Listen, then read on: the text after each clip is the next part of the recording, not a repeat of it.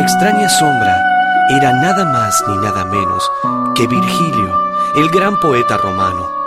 Virgilio escribió hace mucho tiempo una obra monumental llamada La Eneida. Esta obra significó mi interés hacia la poesía y el mundo de las letras.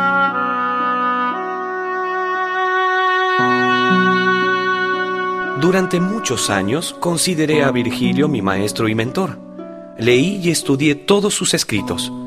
No podía sentir por él más que amor y veneración. Ahora, en mi visión, el gran romano salía de las sombras dispuesto a salvarme. Una gran alegría invadió mi corazón.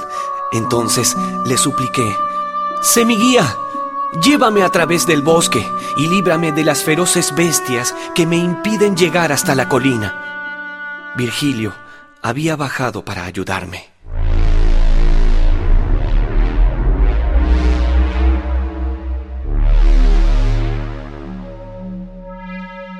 Pero me hizo notar que sería imposible subir por la colina.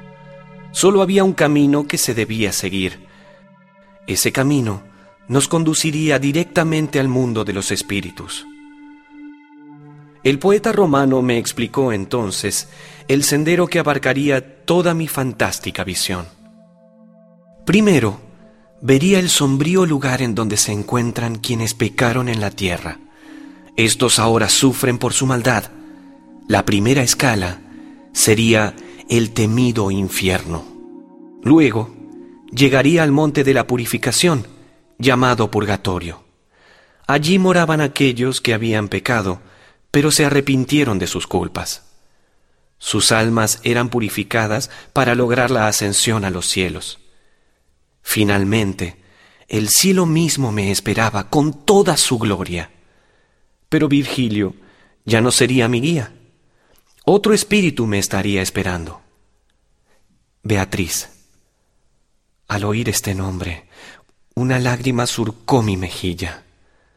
Beatriz, mi amada Beatriz, cuánto ansiaba verla.